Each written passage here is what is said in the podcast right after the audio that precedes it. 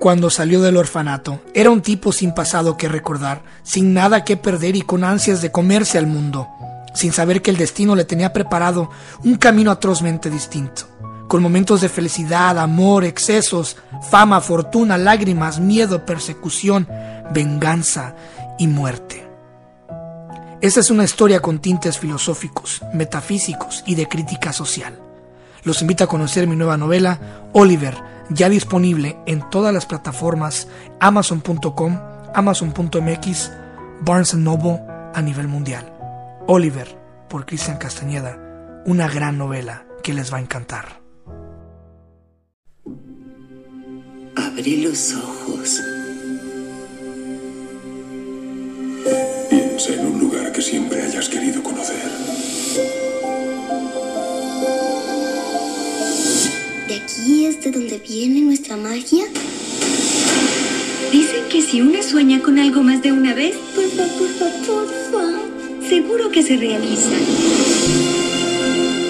Todos estamos conectados en el gran ciclo de la vida.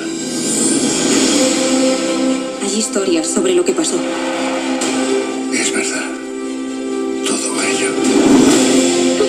Tiene algo divertido. Se convierte en un juego. No te decía yo, es una bruja. La vida está llena de posibilidades. ¿Cómo te gustaría que te recordaran? El mundo está en nuestras manos y hay que hacer algo con él. I just want to say a word of thanks to all the artists, the workers, and all of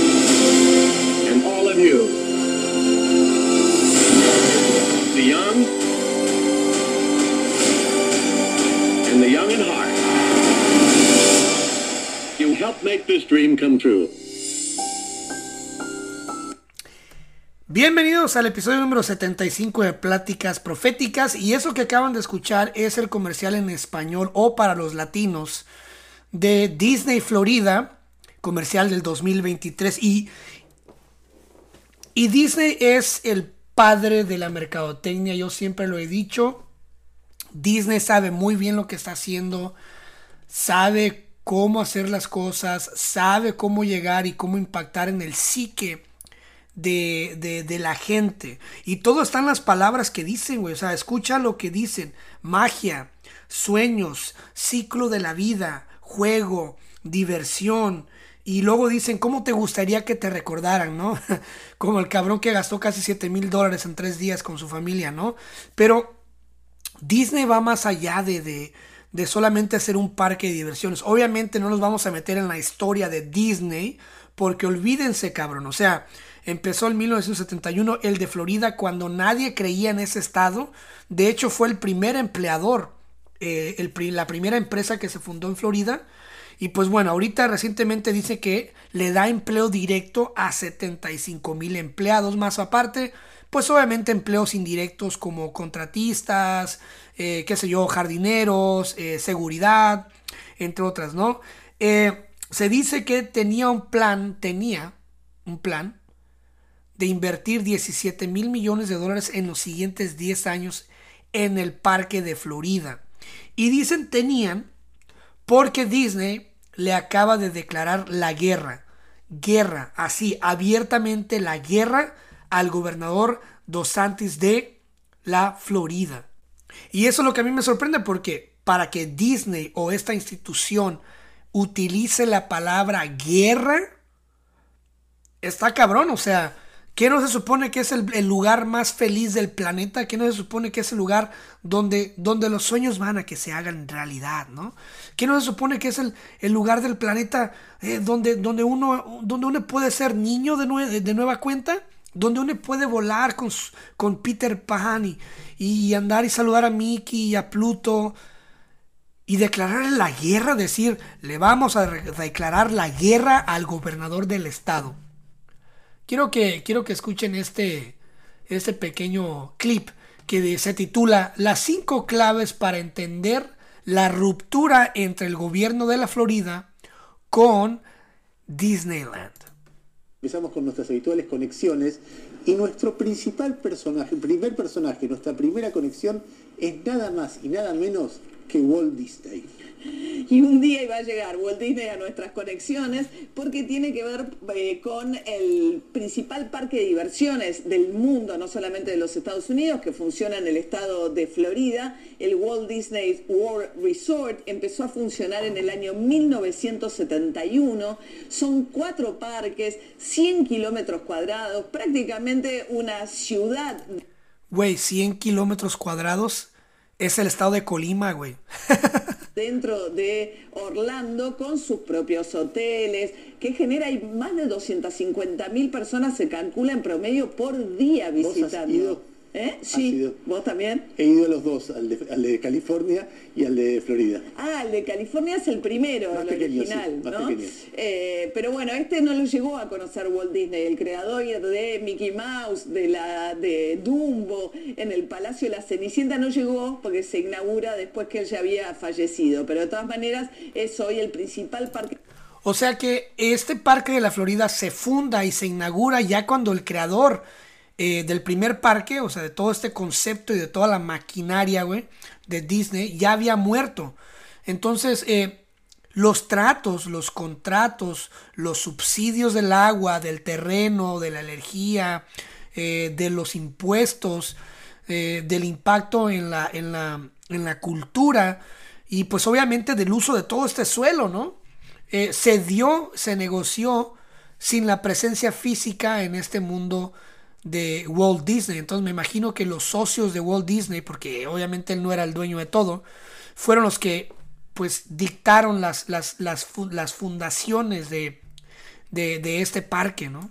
que temático del mundo y enseguida les vamos a contar por qué está en el medio de una enorme controversia. A ver, para poder entender cuál es la controversia tenemos que ir a nuestro segundo personaje, que es Ron DeSantis.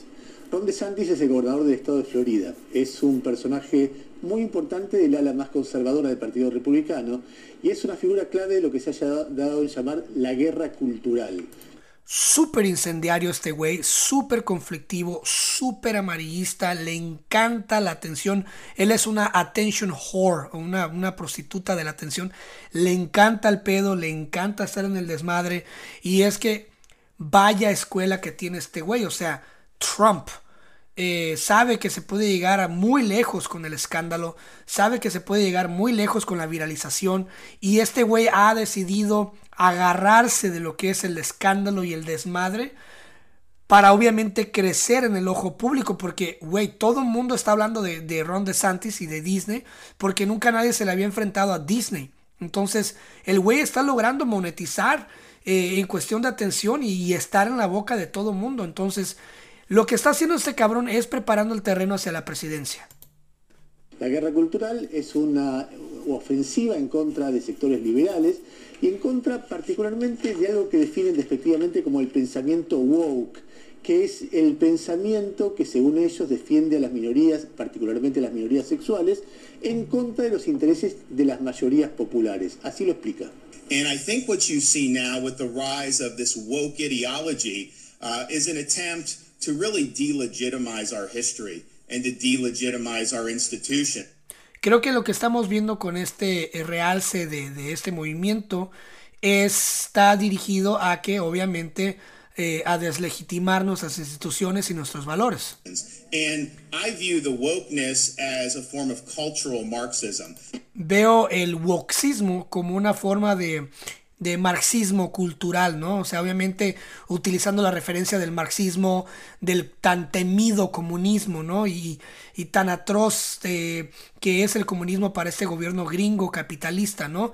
Eh, no hay nada peor para un americano que un comunista, ¿no? Que, que alguien está diciendo comunista. déjate tú Déjate tú que salgas un día y grites a los cuatro vientos, soy gay, eh, me identifico como un árbol, como una hada madrina, como un lobo. No, no, eso no importa, eso no tiene ningún problema. O sea, nadie te va a voltear, es más, hasta te van a aplaudir, te van a decir qué valiente eres, güey. Wow, vamos a hacerte una serie de Netflix, vamos a escribirte un libro, te mereces toda nuestra atención, vamos a ponerte en una lata de una cerveza. No, eso no hay ningún problema con eso. Pero si tú sales ahorita y gritas, soy comunista, güey, te aseguro que te navajean, güey. O sea, es esta, esta agenda eh, de, demonización eh, hacia lo que es el comunismo, ¿no? Que sí tiene sus cosas buenas y malas, ¿no? Pero lo malo es que obviamente invita al obrero a que se reúna en sectores y a que exija mejores eh, pagas, condiciones y obviamente eso no le conviene a un sistema capitalista que lucra y vive pues de las ganancias, ¿no? Esto es una, perdona Ernesto, ¿no? Como transformar algo que originalmente era el despertar de la defensa de los derechos civiles de la población afroamericana, ahora se convirtió en un término despectivo. Eh, de Santis logró que la legislatura de Florida aprobara una ley que se denomina Derechos de los Padres en Educación y que básicamente pone límites muy estrictos para que los docentes no hablen con los niños de temas de identidad de género o de identidad sexual. Los críticos de esta ley la llaman Don't Say Gay o No Digas Gay. Así explicaba esta legislación el gobernador.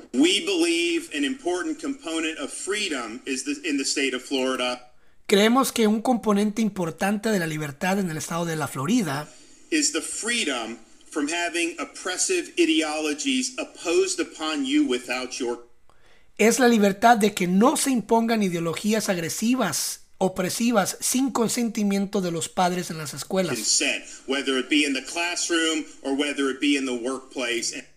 Ya sea en las aulas o en el trabajo y decidimos hacer algo al respecto. Es impresionante ver los carteles de los nenes sosteniendo Stop Woke, ¿no? Claro, y además, ¿no? La idea de que hasta los que los chicos no cumplan 10 años, los docentes tienen prohibido hacer cualquier mención a la, homosexualidad. Y a esto reaccionó muy fuertemente Joe Biden, el presidente de los Estados Unidos, que es nuestra próxima conexión, que se manifestó muy preocupado con este giro que ha tenido el Partido Republicano. Eh, Biden eh, escribió un tuit que dice, quiero que todos los miembros de la comunidad LGTBQ... Eh, y más. Especialmente los niños que se verán afectados por este odioso proyecto de ley sepan que son amados y aceptados tal como son. Les cubriré las espaldas y la administración continuará luchando por las protecciones y la seguridad que se merecen. Ahora, aquí vemos una guerra, de, o sea, güey. Aquí vemos una guerra ideológica que se utiliza para monetizar en ambas, en ambos lados, ¿no? Por una parte los rojos o los republicanos diciendo no digas gay, eh, los niños son eh, antes de 10 años no tienes por qué andarles diciendo que, que un hombre se puede vestir de mujer, eh, no les puedes decir que, que, esto y que no digas gay. Eh, y por otro lado están los azules, los demócratas, los woke, ¿ah? los que eres un árbol, ven, te amo, güey, abrázame. Por el otro lado, entonces, aquí lo que, lo que se me hace mala onda es que utilicen a lo que es eh, el motor, ¿no? La batería de la sociedad que es el ser humano para fines para sus fines políticos. Lo mencionaba antes que siempre que le queremos meter la política a algo se echa a perder, todo se va a la mierda. Entonces aquí lo que estamos viendo es que por un lado se ataca porque hay un gran sector de la de la de la sociedad que dice, ¿sabes que Sí, yo estoy de acuerdo, ningún maestro tiene que venirle a decir a mi hijo que, que esto es gay que si él se mueve así es gay, que si él baja la manita es gay, que si él se pone la manita en la cintura es gay. Nadie tiene por qué decirle a mi hijo eh, o mencionar la palabra gay, porque luego vienen a la casa a preguntarle a los papás, papá, yo soy gay. Y aquellos se emputan y se enojan y ¿quién te dijo eso? El maestro me dijo que yo soy gay. ¿Por qué te dijo que eres gay? Es que estábamos jugando con Pablito y le di un beso en la boca y me dijo, tú eres gay.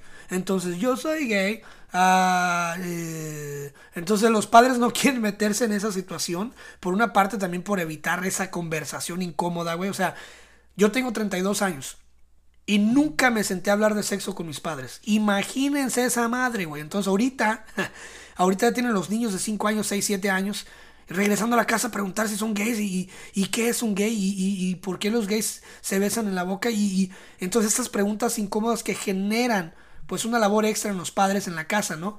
Entonces, como digo, hay sabores y hay condiciones y hay mentalidades y hay colores de, en ambos lados.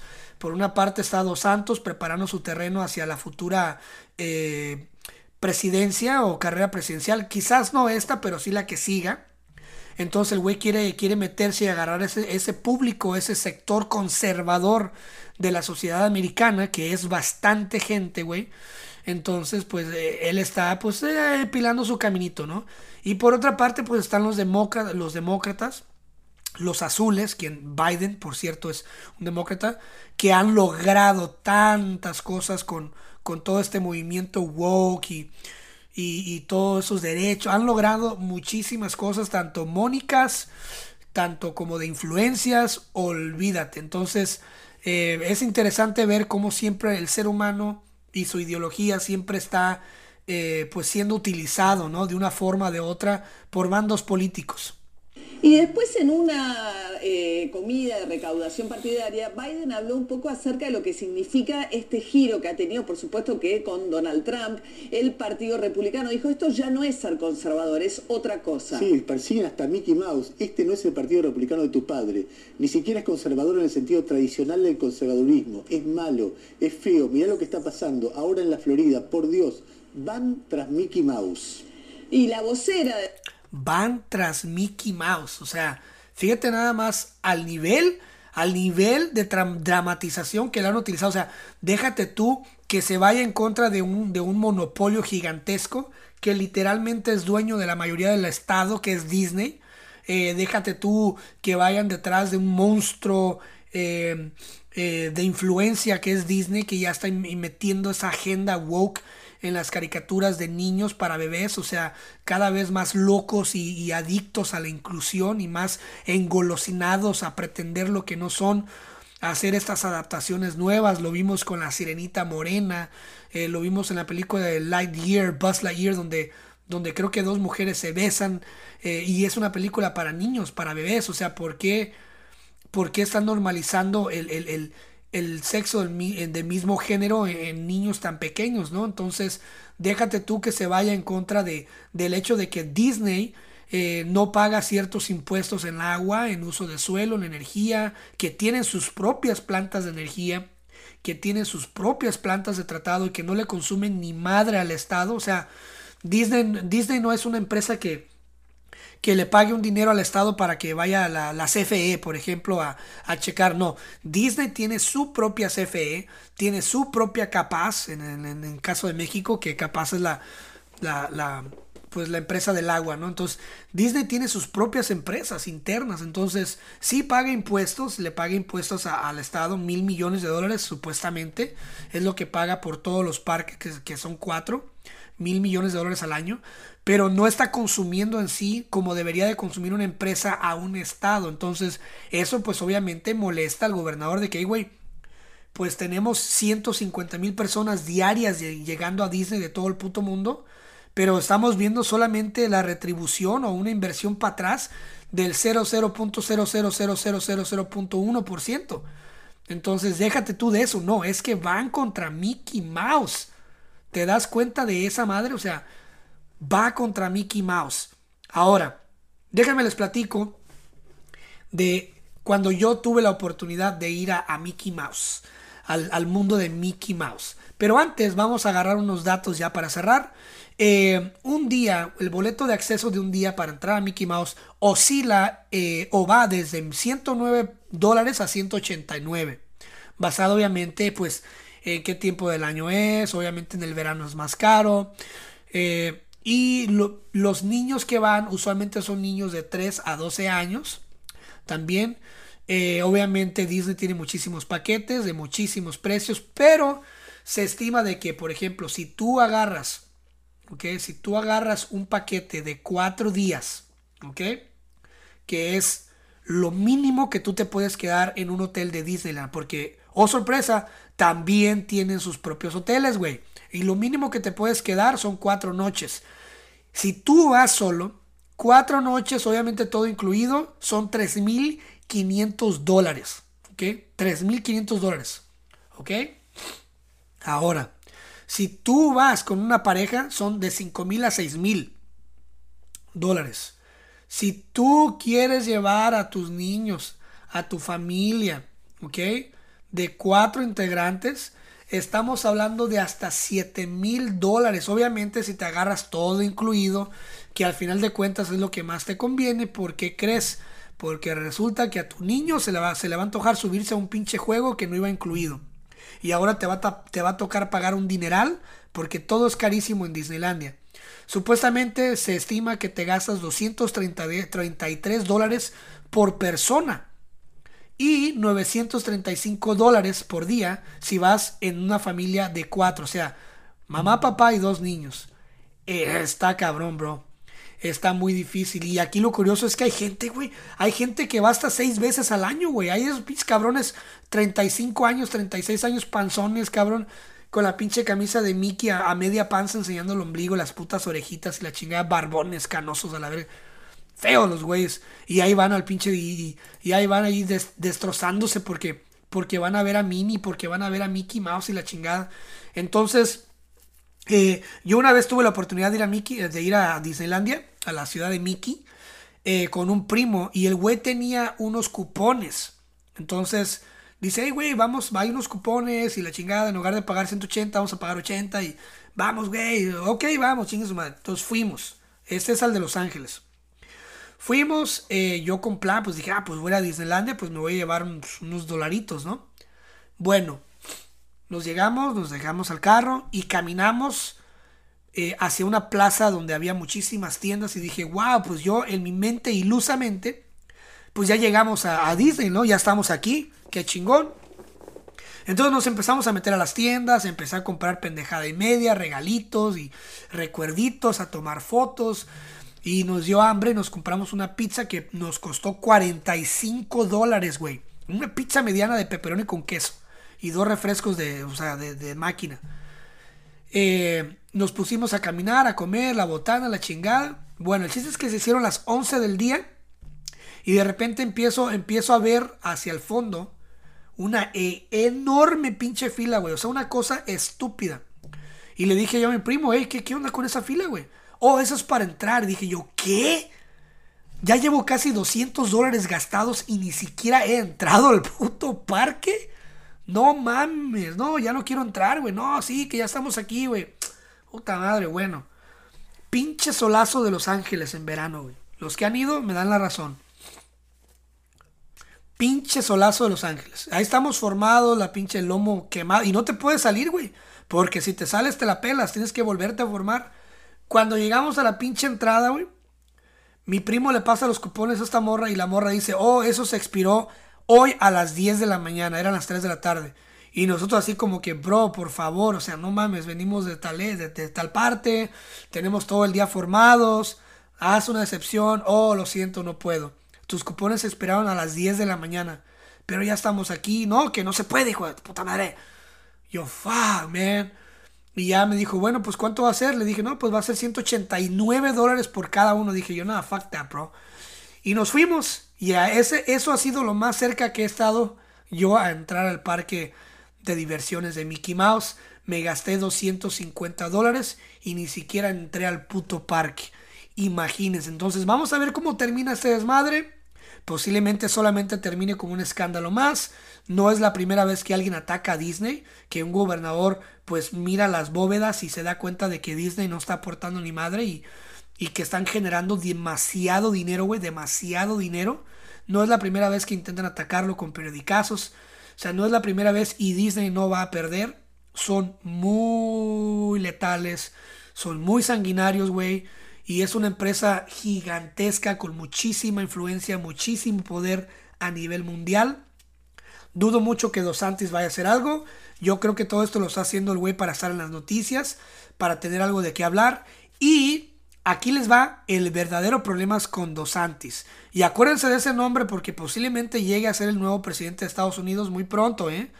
Pero vamos a pasar con la siguiente nota. Quiero que escuchen esto. Precisamente yo ahorita le fui a trabajar a un americano, a un gringo. Durante los últimos 20 años, Santos ha vivido y trabajado en Florida, aunque no tiene papeles. Dice que a quienes lo contratan para hacer jardinería no les importa su estatus migratorio, porque la mayoría necesita urgentemente de trabajadores como él. Y por ello, la recién aprobada ley antimigrante en el Estado causa indignación. Los gobiernos saben que nosotros somos inmigrantes, indocumentados. Entonces ellos, si ellos saben perfectamente, precisamente ellos deberían de extenderle la mano. Yo no creo que un gringo americano se vaya al campo a cosechar frijoles, a levantar todas esas cosechas. Yo no voy a creer que vayan allá a la construcción y que los que están haciendo ese trabajo, los indocumentados. Otros miembros de la comunidad han reaccionado con temor. Creo que va a volver al, al, miedo de antes. Jorge pidió no mostráramos su rostro para evitar problemas con su empleador. Dice conocer indocumentados en Florida que han emprendido sus propios negocios y que ahora evalúan cerrar, pues con esta ley empresas privadas con 25 o más empleados deberán usar el sistema E-Verify para revisar el estatus migratorio de trabajadores. Muchos años de esfuerzo que les ha costado crear sus propias empresas, eh, los trabajos en los que están desarrollándose, no saben lo que va a suceder. O sea, están desesperados. Respecto a la previsión de la ley que obligará a hospitales a recopilar datos sobre el estatus migratorio de los pacientes, esta abogada asegura que responder es opcional y aconseja no hacerlo. Aunque seas residente permanente, aunque seas ciudadana americana, no lo llenes porque eso eso ayuda a nuestros compañeros que indocumentados eh, sentirse cómodo no llenar esos formularios.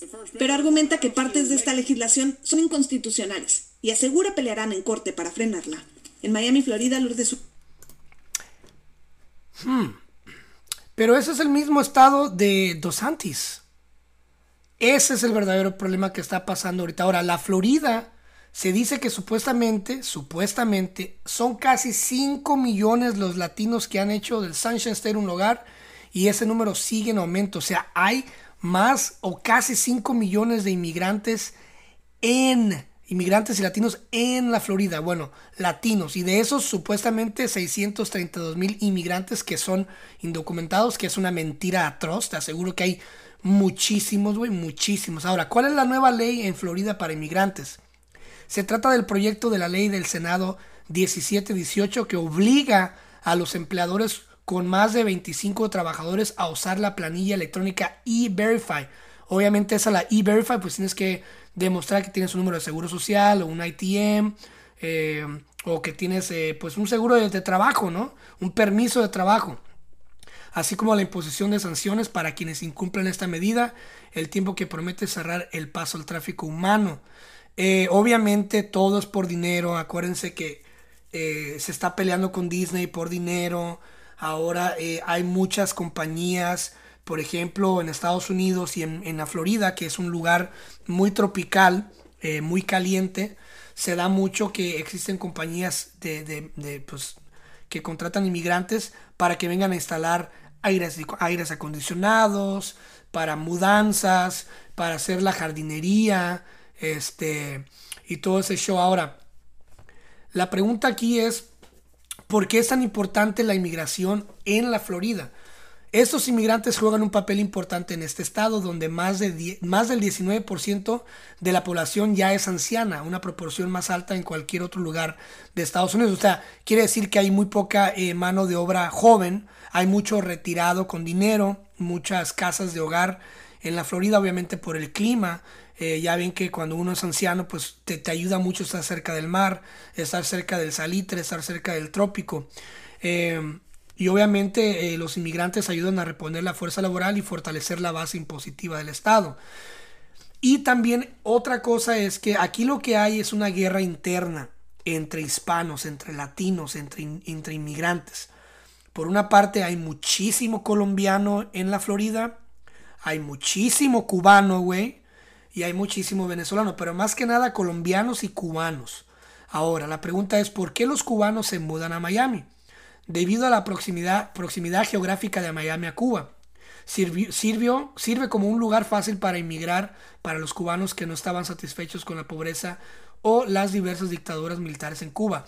Obviamente también los, los colombianos están haciendo lo mismo, dado a la extrema extremísima delincuencia que hay en Colombia ahorita, güey, pues obviamente, y como está cerca, pues se vienen por todo lo que es el Golfo y llegan, llegan a Miami, donde piden asilo, igual con los venezolanos.